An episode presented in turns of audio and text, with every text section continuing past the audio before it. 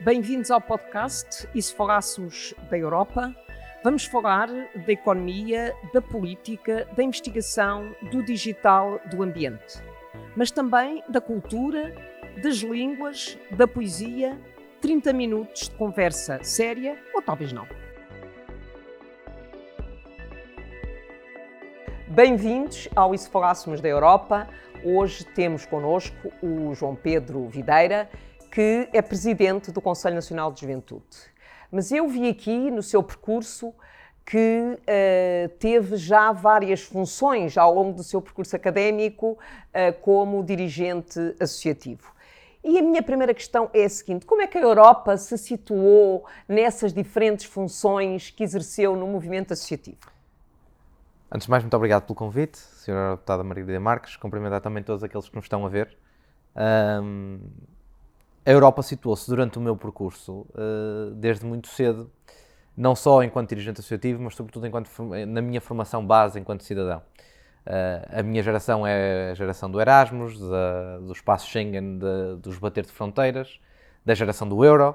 Eu, por acaso, ainda sei, eh, ainda sei fazer contas para contos e para escudos, ainda sei fazer a, a proporção, mas tenho muita gente da minha idade, tenho 27 anos, tenho muita gente da minha idade que nem se lembra disso, nem sabe nem sabe fazer contas dessa forma, nem sabe fazer o cálculo de proporção. E, portanto, a Europa uh, posicionou-se de uma forma, uh, na minha vida, ao longo do meu percurso, não só enquanto dirigente, mas também enquanto cidadão, uh, de uma forma muito vincada.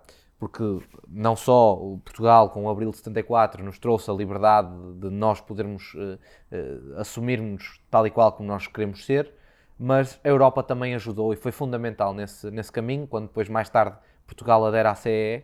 Um, a Europa foi fundamental para nós e para hoje nós termos acesso às diferentes uh, instituições de ensino, a cuidados básicos de saúde com melhores capacidades, com, melhor, com, melhor, com melhores infraestruturas, com melhor qualidade, não só as estradas e tudo mais. E portanto a Europa fez sempre parte do meu caminho, porque em qualquer autoestrada que eu passe, em, em muitos dos edifícios que eu entro, eu sei, apesar de muitas vezes, e na minha opinião, uh, está pouco evidenciado para a sociedade portuguesa, que a Europa contribuiu para que muitas das coisas que nós temos em Portugal um, existissem. existissem, exatamente. Uh, eu tenho perfeita consciência que a Europa foi fundamental para, Portu para que Portugal conseguisse dar um salto uh, no, no, sentido de, do progresso enquanto sociedade civil, enquanto economia, enquanto potência uh, da, da União Europeia e tornar-se também não apenas aquele cantinho à beira-mar plantado, como, como nós gostamos de lhe chamar, mas também contribuir ativamente para, para a cidadania global e não só, e para a economia e para tudo mais. Portanto, a Europa sempre se posicionou nesse sentido, sempre tive um especial apreço pela, pela política europeia e pelaquilo que é desenvolvido lá fora e um respeito muito especial para aqueles que, dão, que estão durante cinco anos uh, a cumprir os seus mandatos no Parlamento Europeu e que muito honram o nosso país e que fazem o seu trabalho com, com tanta agitação entre viagens de Portugal, Bruxelas, Estrasburgo e por aí fora, uh, e portanto fazem o seu trabalho o seu contacto com o eleitor. Mas, por exemplo, falou no Erasmus. Acha que os jovens, os jovens portugueses, quando fazem o Erasmus, têm a noção que podem fazer Erasmus porque Portugal é um Estado-membro da União Europeia? Alguns deles, nem todos. Alguns deles acham que. Alguns deles têm essa consciência outros nem tanto, e portanto acham que é um dado adquirido e nem sequer associam, nem sequer fazem a associação. E eu acho, e se nós visitarmos alguns países da, da União Europeia, é muito frequente nós vermos em edifícios do Estado, em uh, várias, várias infraestruturas, vários locais, frequentemente nós vemos bandeiras da União Europeia.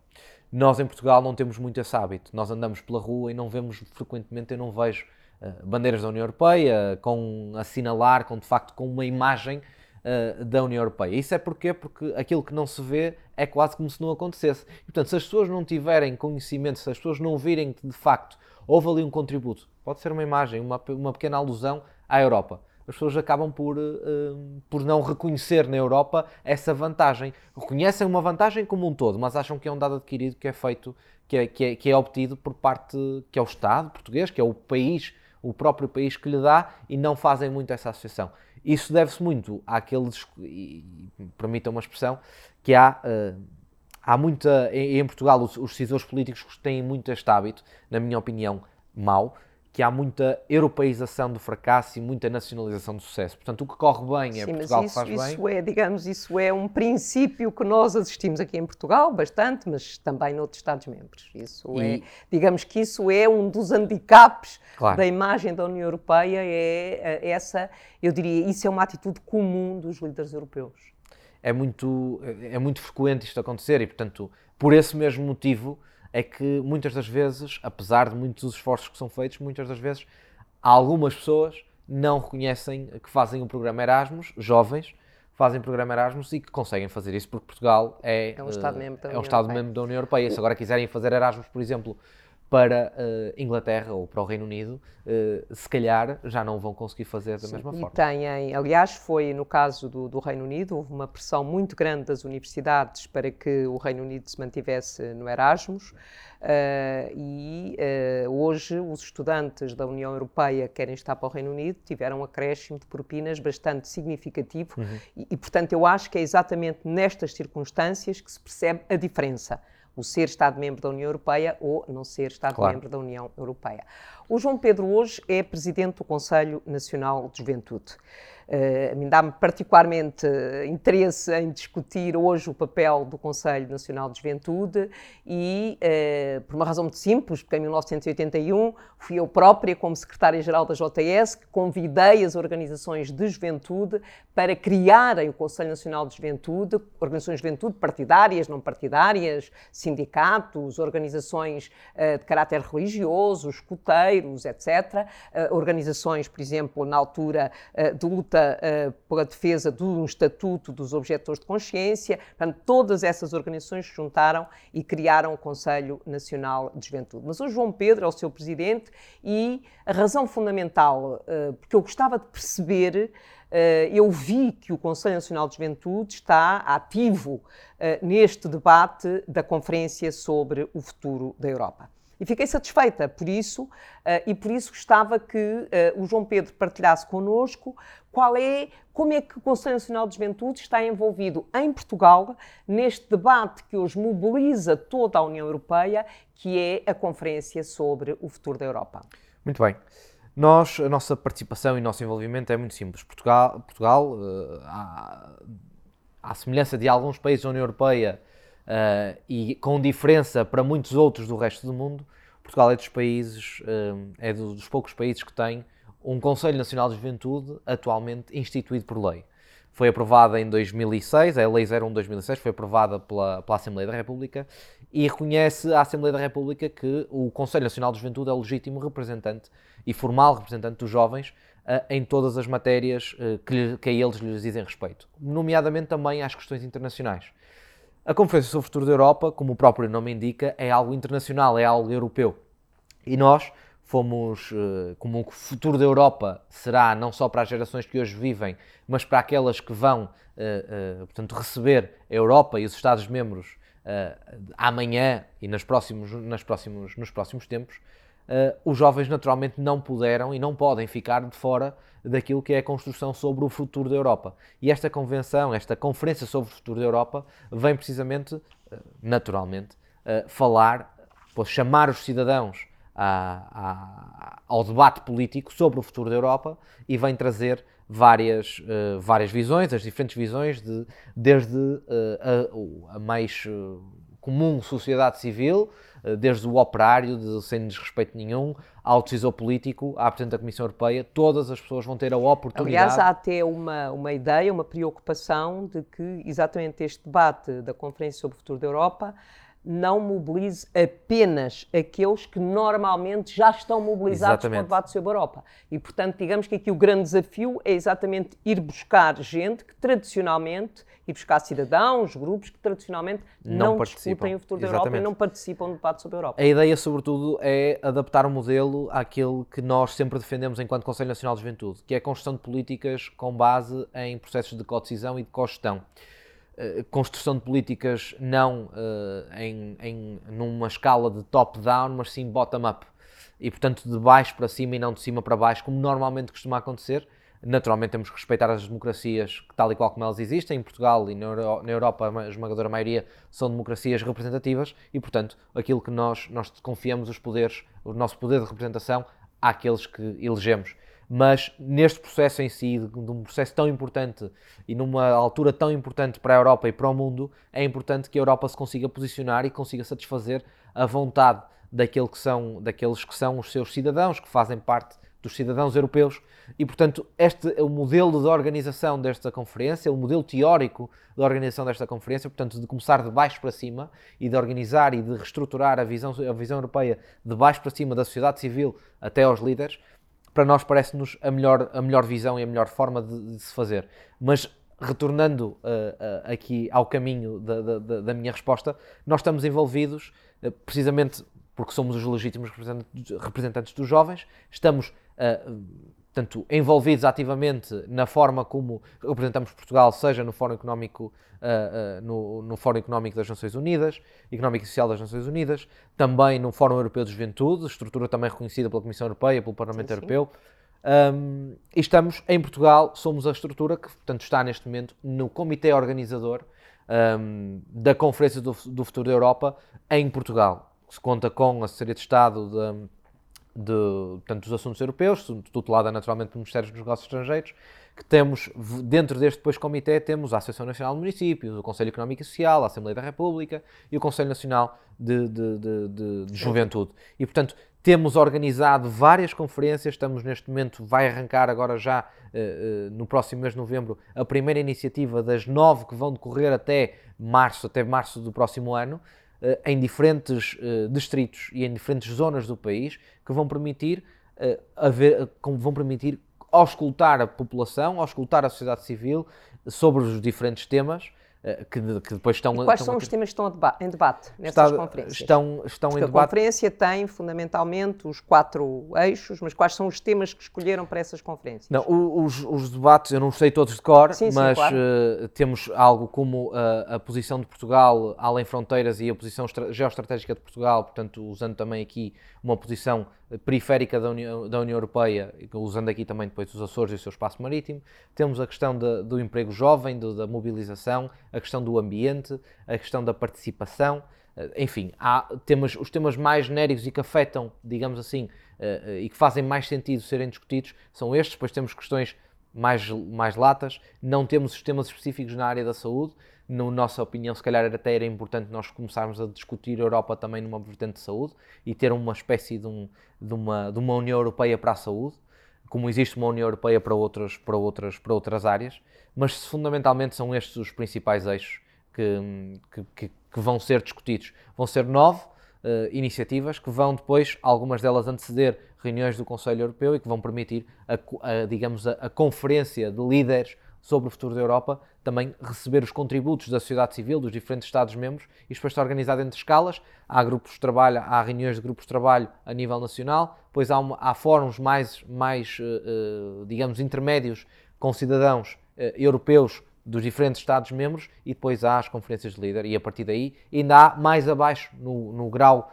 portanto, na, na, nesta escada, ainda há aquele, aqueles eventos que qualquer um de nós pode fazer, nós enquanto Conselho Nacional de Juventude, eu enquanto João Pedro Videira. E que associam na, no e que podemos site, associar na plataforma. foi criado na plataforma, na plataforma onde e se podem inscrever com... e pôr os resultados do debate e exatamente. inscrever no final E esse é o principal objetivo, é, trans, é, haver um, é haver outputs do debate e, esse, e esses outputs depois serem a fazer feito um upload na plataforma, que depois será, através de algoritmos e de keywords, será tratado, esses resultados serão tratados e serão depois mais tarde analisados por uma equipa. E sente que os jovens portugueses têm aderido a esse, a esse debate? Como é que vê a mobilização dos jovens portugueses nesse Os debate? jovens portugueses ainda não estão a aderir ao debate, porque a divulgação, nós temos feito o nosso trabalho, mas a divulgação uh, per si, uh, tanto da, da, da, conferência, do que é que é a conferência. As pessoas, muitas vezes, e quando eu falo com outras pessoas sobre isto, as pessoas associam apenas a um evento,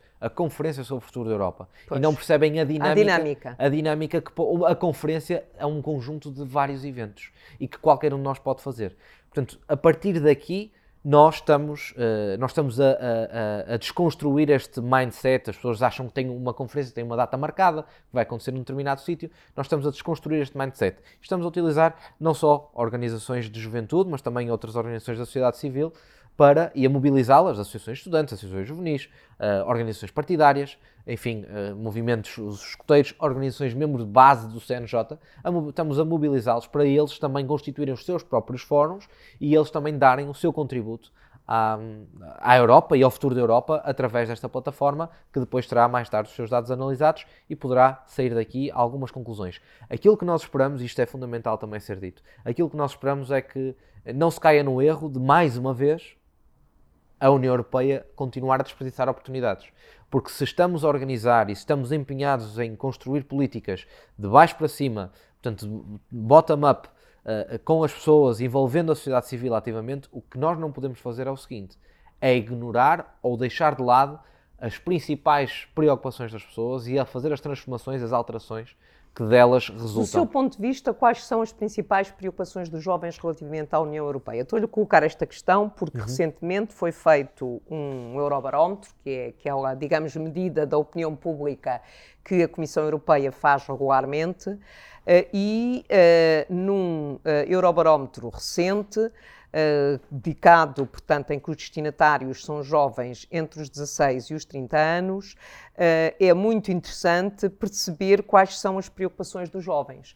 E as preocupações dos jovens relativamente à Europa aparecem que é normal. Em primeiro lugar, a saúde, em segundo lugar, a economia e, em terceiro lugar, o clima e esperam que a União Europeia tenha um papel mais ativo na defesa da democracia, dos direitos humanos, do Estado de Direito Uh, e uh, depois, quando são confrontados sobre a situação nos seus países concretamente, a questão que se coloca é fundamentalmente a questão, uh, a questão do emprego claro. e das economias, da situação das economias nacionais. É normal, trata-se de um questionário que foi feito em junho de 2021, portanto em plena pandemia, pandemia e portanto é natural que tenha estes, estas preocupações. A questão que eu lhe coloco é: acha que os jovens eh, portugueses estão orientados, estão sensibilizados para estas problemáticas?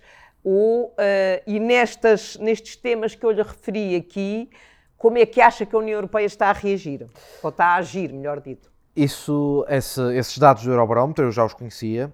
Uh, e é curioso porque também outro estudo, uh, também muito recente, agora feito durante o mês de setembro, revela-nos que a questão do clima para os jovens europeus uh, é aquilo que neste momento causa mais stress, está, é uma das principais causas de stress e que está a afetar um, os cidadãos, neste caso os jovens, um, em, em, termos de uh, portanto, uh, taxas de natalidade, em termos de constituição de família, porque as pessoas não têm, têm aquilo que os dados, os dados desse estudo que revelaram foi que os jovens estão com receio de não conseguirem garantir um futuro melhor para os seus descendentes. Uh, isto é tudo muito real. As pessoas têm o processo, de facto, a percepção das pessoas e essas preocupações são reais e são legítimas, porque de facto é aquilo que se está a passar. Temos uma crise financeira uma crise económica que está uh, uh, a invadir-nos e vai-nos agora, durante os próximos meses, vai, vai, vai acentuar-se os seus efeitos. Já estamos a começar a sentir ao nível, não, nível, não só em Portugal, mas ao nível da União Europeia. Um, ainda ontem houve reunião de conferência de líderes e Conselho Europeu com, com os líderes, uh, uh, onde se discutia a questão da crise energética, dos preços dos combustíveis e tudo mais. Exatamente. E, portanto, isto vai uh, agravar as condições económicas e sociais em que as pessoas vão, em que as pessoas podem prosperar. Portugal, e os jovens, eu costumo dizer isto, em Portugal os jovens estão uh, têm estado, as novas gerações têm estado confinadas à crise. Desde a crise migratória, a crise financeira, crise, crise financeira começou depois em 2008, começou depois, veio a crise climática, depois veio novamente uh, a crise migratória e agora novamente uma crise económica e financeira. E, portanto, as novas gerações dos últimos 20 anos têm estado confinadas às crises. E, portanto, se há coisa que nós somos é resilientes. Apesar de tudo, temos esperança e somos resilientes e queremos, de facto, um futuro melhor. Mas a União Europeia tem aqui um papel fundamental, não só ao nível do sistema energético, não só ao nível da, da, da regulação e da forma como eh, a própria Europa se pode posicionar enquanto player, enquanto uh, potência económica no mundo uh, e, portanto, criação, geração de riqueza seja de produtos e, e, e, portanto, serviços, conhecimento sobretudo, que eu acho que neste momento o futuro das economias vai estar no desenvolvimento, no seu desenvolvimento através do conhecimento e não apenas de produto, de indústria, de tal e qual como era feito há, uh, agora durante, o século, durante a segunda metade do século XX. Isto é a nossa perspectiva, a nossa, a nossa percepção é que as coisas vão ser cada vez mais desenvolvidas através, as economias se vão desenvolver mais através do conhecimento e não tanto através do produto e da industrialização das economias. E, portanto, vai estar aqui, tem que ser dada aqui prioridade não só a conhecimento, a inovação, a tecnologia, a ensino superior, que sobretudo é a educação tem que estar na base de tudo. E, portanto, reforços de programas Erasmus, medidas que depois consigam combater uh, uh, os efeitos das alterações climáticas uh, e consigam inverter e, de facto, retornar, voltar a alterar o clima para, para aquilo que deve ser o seu estado normal e, portanto, estarmos em novembro, quase às portas de novembro, e não termos 26 ou 27 graus num país do, do, aqui perto do Equador, onde já devíamos ter, se calhar, temperaturas de 20 graus, 17, 18, 20 graus, e portanto, e não andar de t-shirt e de calções, como, como costumo ver e como, estamos, como costumamos ver agora, ainda quase a chegar ao final, ao, ao final do mês de outubro, ainda ver-se pessoas com indumentária que costumava estar associada ao verão e agora já, está, agora já é mais associada até a, uma, a, a, um, a um outono averaneado, como eu costumo dizer. Um, e portanto é preciso, de facto, poderes e, e consertar estratégias na nível europeu para nos tornarmos não só referências a nível mundial, Uh, mas também referências uh, para cada um dos Estados-membros e termos, uh, digamos, termos de comparação e posicionamento estratégico. Portugal, portanto, adotou agora uma agenda para, para 2030 com objetivos sólidos. Aprovamos agora, estamos agora a lei do clima prestes a sair cá para fora e que nos vai estabelecer determinados objetivos, determinados patamares, determinadas uh, goals que nós temos que, que, que, atingir em 2030 e depois estabelece a agenda para 2050. Isto é, sobretudo, uh, funda preocupações fundamentais, pois naturalmente ao nível do emprego, e aqui deve ser feito, deve ser feito, deve ser olhado uma forma, de uma forma mais mais macro ao nível europeu, a forma como o emprego, como, como, como é que o emprego se está a desenvolver. Estava em discussão agora com a Cimeira Social em maio a questão do, do, do salário mínimo, salário e, do, mínimo. e do rendimento mínimo. A Comissão Europeia, na apresentação do programa para o próximo ano, voltou a insistir nessa proposta, assumindo que vai haver essa, essa proposta. Vai claro. haver a aprovação desse, do salário mínimo. Do salário mínimo europeu. Europeu. Um... Mas agora uh, uh, uh, eu ponho a questão ao contrário. Estamos a, a, a, falar sobre aquilo que a Europa faz pelos jovens. Uhum. Agora, a minha questão, agora ponho a questão ao contrário. O que é que os jovens podem fazer pela Europa? Os jovens o que podem fazer pela Europa é muito simples. Se, se eles tiverem a capacidade, eu costumo dizer isto muitas vezes, uh, Portugal, uh, eu uso, uso, uso, muito este termo comparativo. Uh, o Cristiano Ronaldo só, só conseguiu ser o melhor do mundo porque teve não só a capacidade individual, mas isso só depende dele, mas teve as infraestruturas e as condições reuniu, reuniu as condições necessárias para conseguir extrair dele todo o seu potencial. A Europa tem que fazer isto pelos jovens, para os jovens conseguirem dar o seu contributo, porque eu acredito que uh, Portugal está cheio de cristianos, Portugal e a Europa está cheia uh, de cristianos, cristianos Ronaldos. Agora nós temos é que ter a capacidade de extrair o, melhor e o, mais, o maior potencial possível das pessoas. Para isso temos que lhes dar condições para elas conseguirem ter o seu próprio emprego, para elas conseguirem ter acesso a cuidados de saúde uh, generalizados. Temos que ter a conectividade, a inter interconectividade e não podemos ter crises demográficas como temos e como vivemos uh, em Portugal neste momento, crises demográficas assustadoras, onde temos mais de metade da população portuguesa junto ao litoral e junto aos centros urbanos e depois o interior completamente despovoado e completamente sem acesso um, a, a, a, portanto, a, cuidados e, e a, bens essenciais e a serviços essenciais que fazem parte do desenvolvimento das pessoas e que as pessoas, se tivessem se calhar aquelas condições lá, podiam de facto uh, optar por ali e por ficar por lá. Uh, eu acho que, sobretudo, o que os jovens podem dar à Europa é tudo aquilo que ela, que ela precisa, que é conhecimento, que é inovação, que é progresso e que é uh, um, um, sentimento, sobretudo uma preservação do sentimento do sentimento Europa, de que é ser Europa e que é ser europeu, uh, de nós estarmos e de percebermos que conseguimos aqui juntos, uh, nós conseguimos ser mais fortes do que sozinhos. E portanto nós conseguimos ter, estamos unidos na diversidade na diversidade dos diferentes Estados-membros, mas é aqui que nós conseguimos encontrar pontos comuns e é aqui que a Europa tem a grande mais-valia e que não há nada, não há nenhum projeto de paz que tão duradouro e tão, tão longínquo como, como, a, União como, a, União Europeia, desde que o mundo, que o mundo tivesse conhecido, e, e aqui está as vicissitudes da convivência uh, em sociedade, e aqui estão as suas grandes mais-valias. E, portanto, nós conseguimos, os jovens conseguem prosperar, tendo as condições necessárias para prosperarem em espaço europeu,